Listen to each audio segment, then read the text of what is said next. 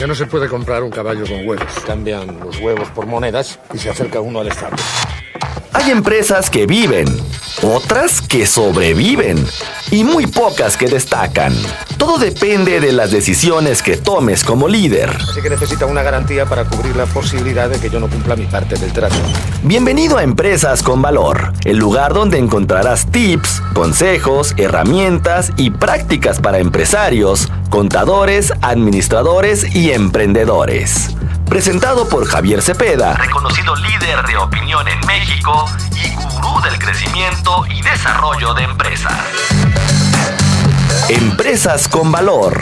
Emprender también es aprender.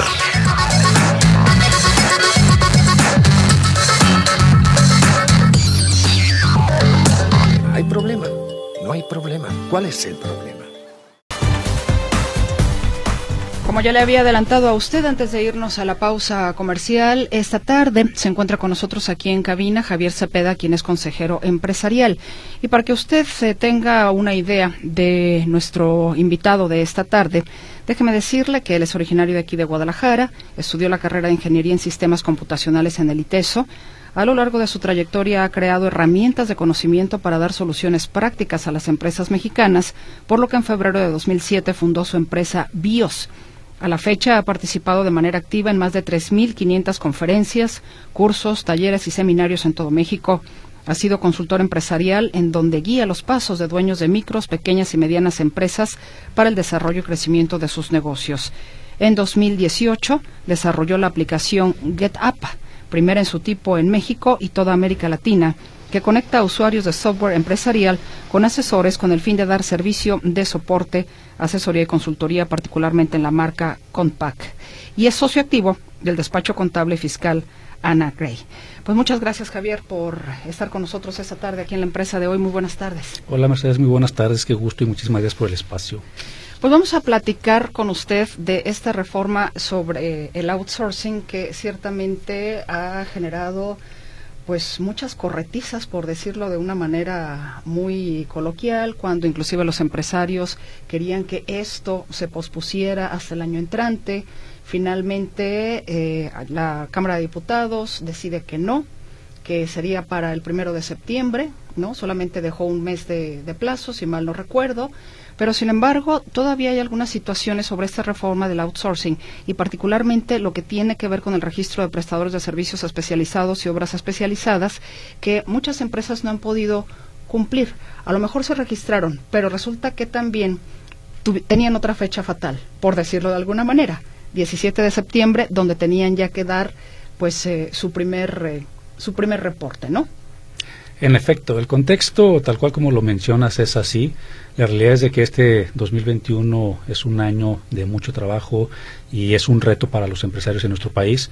Recordemos que, a principios de año se, se incrementa 15% el salario mínimo, el tema de la pandemia, la reactivación económica. Es un año complicado para los empresarios. Y llega un punto en el que tanto iniciativa privada, gobierno federal y la parte obrera, sindicatos, se ponen de acuerdo para erradicar por completo el esquema de subcontratación laboral, en este caso subordinada. O sea, en pocas palabras, se prohíbe el outsourcing en nuestro país. Esta reforma del outsourcing se divide en dos. La parte laboral, en donde yo como patrón ya no puedo subcontratar a mi personal que lleva a cabo las actividades más importantes de mi negocio.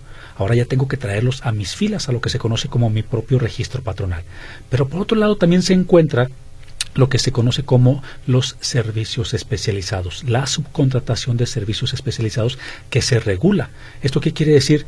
Que todas aquellas empresas que nos dediquemos a brindar cualquier tipo de servicio, siempre y cuando lo brindemos por medio de nuestros trabajadores y en las instalaciones de nuestro cliente, tenemos la obligación de estar inscritos en lo que se conoce como el padrón de proveedores especializados dentro del portal del REPSE que administra la Secretaría de Trabajo. De repente nos damos cuenta que para muchos empresarios el proceso fue complejo. Una, dos, tres veces presentaban su solicitud y salían rechazados, porque realmente la Secretaría de Trabajo se puso muy estricta con el tipo de información, documentación, opiniones de cumplimiento positivas con el SAT, con el IMSS, con el Infonavit. Y de repente los empresarios empiezan a haber consumido el tiempo que tenían de gracia para poder cumplir con este registro. Y para que tengas una idea, Hay un universo cercano de 130 mil empresas que inicialmente tienen la obligación de estar inscritas, 80 mil presentan la solicitud, pero solamente al día de hoy hay poco menos de 50 mil empresas autorizadas. Llámalos personas físicas o morales. ¿Estamos hablando a nivel nacional? Estamos hablando, estamos hablando a nivel nacional. Entonces, quiere decir que hay un universo de 80 mil empresas que al día de hoy todavía no alcanzan a obtener ese tan añorado registro, que literal se ha convertido prácticamente para todos esos empresarios en el regalo prometido. Y entendamos el contexto del por qué es tan importante este registro en el REPSE. Fácil. Un empresario obligado a estar registrado en el REPSE y que no tenga el registro, simple y sencillamente no puede seguir operando. No puede brindarle sus servicios, no puede facturarle a sus clientes. Sus clientes no lo van a contratar por no arriesgarse a recibir la factura de un proveedor que no cumple con los requisitos y que esta factura probablemente pueda entrar en los no deducibles. Entonces, prácticamente, ¿qué es lo que se pone en riesgo? El patrimonio de miles de empresas que van a, que van a tener que dejar de operar si no cumplen con estos requisitos y que seguramente ya no están operando. Y definitivamente no están operando. Y también entendamos que la reforma al outsourcing, la parte fiscal, porque así la denomino yo, la parte fiscal, la parte de los servicios especializados, también abre un mundo de oportunidades para todos aquellos empresarios que sí tuvimos bien a bien poder registrarnos en el REPSE. ¿Por qué? Si sacamos la cuenta de todas aquellas empresas que están obligadas y que no tienen el registro, estas empresas estaban atendiendo a clientes.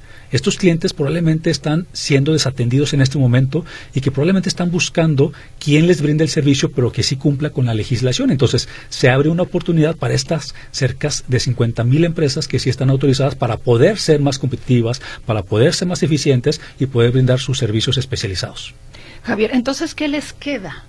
¿Qué les queda en este momento? ¿Qué, sucede? ¿Qué contempla también la ley en este aspecto para aquellos que sí quieren hacerlo, pero que el tiempo no les alcanzó? Definitivamente la fecha límite fue el primero de septiembre, pero esto no quiere decir que a partir del 2, 3 o días después del primero de septiembre no se puedan registrar. La realidad es de que hasta... Es decir, hasta hoy incluso. Exactamente, hoy, mañana y el siguiente año se van a poder seguir registrando. ¿Cuál es la condicionante? Que hasta que no obtengan ese registro no pueden operar, no pueden seguir brindando esos servicios de los denominados especializados porque están en, incumplimiento con la disposición legal. En este caso, si yo como proveedor brindo un servicio especializado y no estoy registrado en el REPSE, las multas podrían ser desde los 180 mil pesos promedio hasta los 4 millones 500 mil pesos para mí como proveedor por no estar cumpliendo. Pero hay un periodo, digamos, de gracia inclusive en este momento para el registro y no, no llegar a este punto de la multa. El periodo terminó el pasado primero de septiembre. Es decir, que aunque te registres hoy, mañana o pasado, de cualquier manera, serás sujeto de multa. No, serías sujeto de multa si no tienes el registro y sigues brindando tus servicios sin obtener el registro, o sea, sin estar dentro de la legalidad. Pero aquellos que el día de hoy lo obtengan no van a ser sujetos a ninguna infracción, a ninguna multa, independientemente de que hayan pasado eh, más días después del 1 de septiembre, después de que lo consiguieron. Javier, ¿quién va a detectar que las empresas que algunas que se quieran arriesgar a, seguir trabajando y no estén registradas, ¿quién les va a estar supervisando? ¿La Secretaría del Trabajo así como el SAT? Fíjate que... ¿Cómo se van a dar cuenta, pues? Fíjate que es una buena pregunta porque, literal, el gobierno nos pasó la bolita a los clientes y proveedores. O sea, en pocas palabras, a los contribuyentes. Efectivamente, esta disposición la regula, la vigila la Secretaría de Trabajo.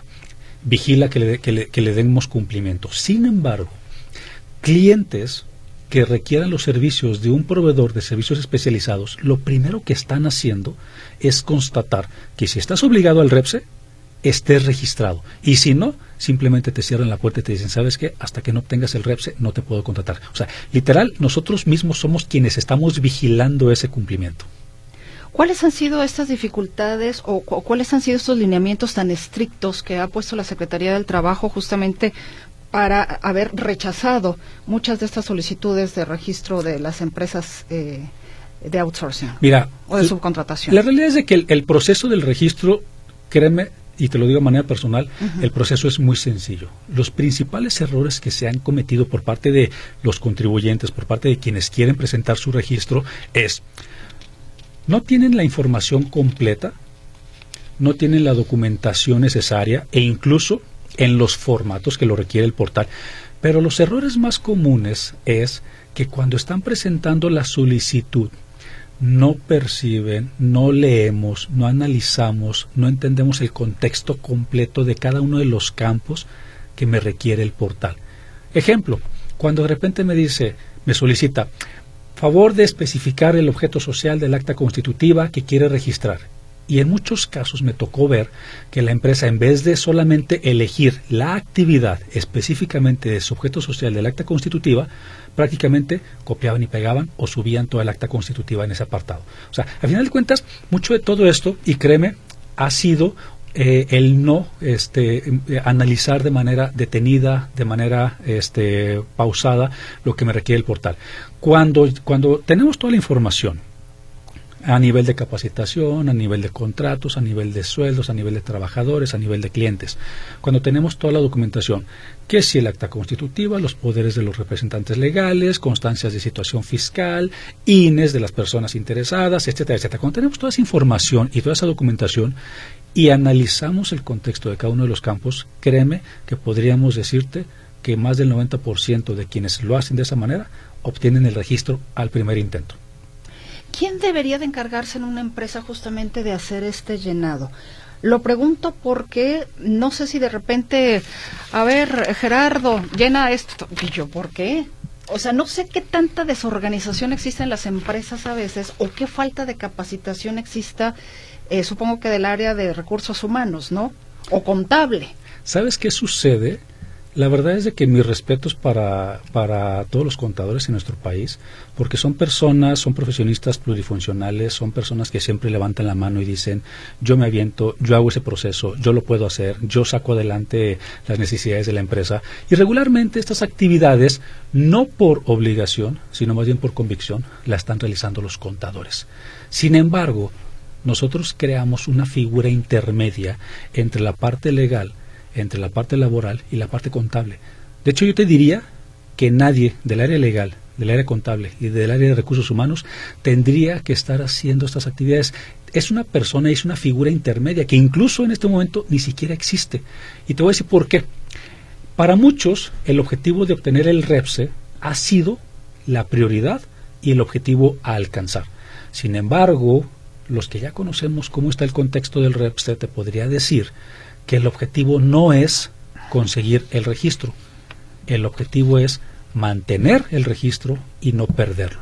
Porque desgraciadamente muchas empresas al día de hoy no saben que a pesar de haber obtenido el REPSE, lo pueden perder.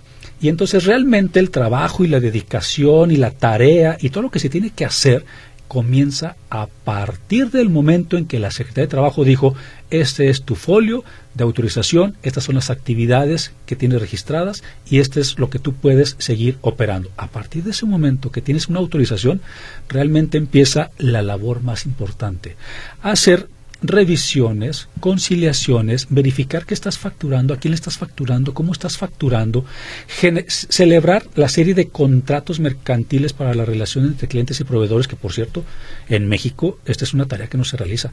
En México, no sé si lo has notado, pero estamos acostumbrados a que las contrataciones de servicios se dan bajo la confianza buscas una, una, cotización, te la hacen llegar, te agrada la cotización a nivel de precio, a nivel de calidad, medianamente ves al proveedor, si en este caso es nuevo, y autorizas. Pero en México no estamos acostumbrados a celebrar contratos. Y esta reforma te obliga a que celebres contratos con tus proveedores, porque incluso los proveedores ya tienen otra tarea después de conseguir el REPSE. Es declararle, es entregar una serie de informativas tanto al IPS como al Infonavit. Entonces, realmente en este momento, la tarea que todos aquellos que tienen el REPSE autorizado es cuidarlo, mantenerlo y no perderlo, porque lo pueden perder. Y nada más te lo pongo en contexto. Perder el REPSE es simplemente dejar de operar. Sí, definitivamente. Ahora, ¿este despacho contable del que usted es socio genera este tipo de servicio a las empresas? Fíjate que desde antes de que se publicara la reforma y que ya veníamos escuchando toda la serie de acuerdos a nivel gobierno federal, iniciativa privada y la parte obrera, personalmente me encargué de darle seguimiento constante, diario, estar estudiando esta reforma. Al día de hoy yo te podría asegurar que más de 300 empresas, y lo digo casi con orgullo, más de 300 empresas pudimos este, lograr conseguir su registro del REPSE en más del 90% de los casos en el primer intento. Y, hay una de casos, hay una en verdad de casos de personas, de empresarios que literal estaban muy presionados, tenían eh, mucho, este, mucho pánico, mucho nervio, porque literal el, el, negocio de su vida estaba en riesgo de perderse por no tener este registro. Entonces sí, definitivamente no solamente he, he trabajado para conseguir el registro del REPSE de las empresas, que lo digo así de una manera muy clara, si tienes la información, si tienes la documentación y si estás al corriente con tus obligaciones fiscales, tanto con el SAT, con el IMSS y con el Infonavit, sí o sí puedes conseguir el REPSE y sí o sí te lo consigo. Es que pues ya no hay para dónde hacerse y esto me imagino también, Javier, que de alguna manera obliga a las empresas a regularizarse internamente. Porque hay empresas que, digo por decir, son restaurantes, ese es su esa es su razón social, pero llegan a tener irregularidades adentro, ¿no? Fíjate que eh, esta reforma a mí me gusta mucho, sobre todo ver no la parte negativa, por el contrario, la parte positiva. La parte negativa podríamos decir todo el tiempo, el trabajo, inversión que nos implica poder cumplir con esta regulación, me queda totalmente claro. Pero si le buscamos una parte positiva, la verdad es que podemos encontrar muchas. Esta reforma, como tienes la posibilidad de perder el REPSE, si no lo cuidas, entonces internamente las empresas y los empresarios van a cambiar sus formas de operar, van a mejorar sus procesos de trabajo, van a regular sus actividades, van a vigilar el cumplimiento de sus obligaciones fiscales con las principales instituciones en nuestro país, SAT, IMSS, Infonavit. Entonces, esto generará un mayor índice de competitividad, mayor eficiencia y claro está que mayor rentabilidad para esos empresarios que a partir de la entrada en vigor del REPSE están poniendo mucho más atención solamente en lo que pasa de las puertas hacia afuera de su empresa, sino qué es lo que está sucediendo internamente y esto se va a lograr Va, va, a alcanzar un posible desarrollo y crecimiento de las empresas. Y te lo, te lo manejo en este contexto. Las empresas que tienen gobierno corporativo, que tienen un proceso, consejo de administración, que ya saben cuál es el rumbo hacia dónde van a dirigir y administrar la compañía, tienen tres objetivos principales que la empresa sea eficiente, rentable y trascienda. Esos mismos objetivos tendríamos que bajarlo a todas aquellas micros, pequeñas y medianas empresas que sin importar que no tengan acceso a un consejo de administración, puedan empezar a trabajar a través de esta obligación y esta regulación de, de la reforma del outsourcing para poder ser mucho más eficientes y rentables. Javier, no sé si en un par de minutos eh, pudiera darle respuesta a Mari Hernández. Dice, por favor, hablar del IXOE y del SISUP consecutivos del REPSE. Totalmente. El IXOE y el SISUP. IXOE, perdón. El IXOE y el SISUP. Dos plataformas que regulan tanto el IMSS como el Infonavit de manera respectiva. ¿Qué son? Las informativas que todos aquellos proveedores registrados en el REPSE tendrán que presentar. O sea, yo te decía que no termina la obligación del REPSE obteniendo el registro. De hecho, los empresarios tienen todavía más actividades que desarrollar y una de ellas es, yo le tengo que informar al IMSS y al Infonavit cada cuatro meses toda la, toda la serie de contratos que yo celebré con los clientes? ¿Qué trabajadores puse a su disposición para que ellos les brindaran los servicios especializados por los que me contrataron? Que quede claro, no es una subcontratación de personal subordinado, es una subcontratación de servicios especializados. Entonces, todos aquellos que tenemos el registro del REPSE, tenemos la obligación eh, a más tardar los días 17 de los meses de enero mayo y septiembre, que por cierto acaba de pasar la primera informativa, tenemos la obligación de presentarle esa declaración al IMSS y al Infonavit. Que por cierto, en el caso del IMSS fue una plataforma bastante sencilla, bastante intuitiva. En el caso del Infonavit, una plataforma muy compleja que incluso al día de hoy es bastante, bastante complicado que un contribuyente registrado en el REPSE pueda concluir su proceso de entregar la informativa y decirle al Infonavit, estos son los contratos, estos fueron mis clientes, estos son los trabajadores que puse a su disposición, este fue el servicio que le brindé, este es mi registro del REPSE, esto es lo que cobré, esto es lo que gané. O sea, prácticamente es muchísima información la que requieren. Entonces, y aquí lo delicado es que se están duplicando las informativas. O sea, prácticamente es la misma información que le entregas a ambas instituciones, pero como son independientes, pues tendrías que entregárselo a cada una de manera independiente. Un último comentario. El señor Carlos Morales dice, cuando una persona física o moral sale rechazada para este registro, lo más sencillo sería registrar a otra persona nueva que no tenga. No necesariamente. Y, y sí les puedo dar un consejo. No, que no caiga el ánimo aunque tengamos un rechazo o dos rechazos, créeme que si tienes toda la información, toda la documentación y opiniones de cumplimiento positivas, te lo prometo, sí o sí puedes conseguir el REPSE. Muy probablemente solamente es poner un poco de atención en cómo estamos llenando la solicitud, qué datos estamos registrando, qué documentación estamos subiendo y de qué tipo y de qué formato lo estamos haciendo. Créeme que más de 300 empresas autorizadas en el registro del REPSE me dan la experiencia para decirte sí o sí lo puedes conseguir teniendo estos tres requisitos. Javier Cepeda, agradezco infinitamente que nos haya acompañado esta tarde aquí en la empresa de hoy. Muy amable. Al contrario, un gusto para mí. Un abrazo para todos. Javier Cepeda es consejero empresarial. Eh, ¿Redes sociales? Sí, claro. Me encuentran en todas mis redes sociales como arroba Javier Cepeda Oro. Va a ser un gusto para mí poder compartir con ustedes. Arroba Javier Cepeda Oro. Muchas gracias, Javier, muy amable. Al contrario a ti. Nos vamos a la pausa y regresamos con más a la empresa de hoy. Solo me pide un módico interés lógico, pongamos que un 10%. Eso sí, él arriesga su oro y yo no arriesgo nada. Así que necesita una garantía para cubrir la posibilidad de que yo no cumpla mi parte del trato. Pienso, luego insisto. El camino del empresario siempre presenta sus piedritas y el éxito viene de la constancia. Esto fue Empresas con Valor, el lugar donde encuentras tips, consejos, herramientas y prácticas para empresarios, contadores, administradores y emprendedores. Presentado por Javier Cepeda, reconocido líder de opinión en México y gurú del crecimiento y desarrollo de empresas. Empresas con Valor. Emprender también es aprender. También es aprender.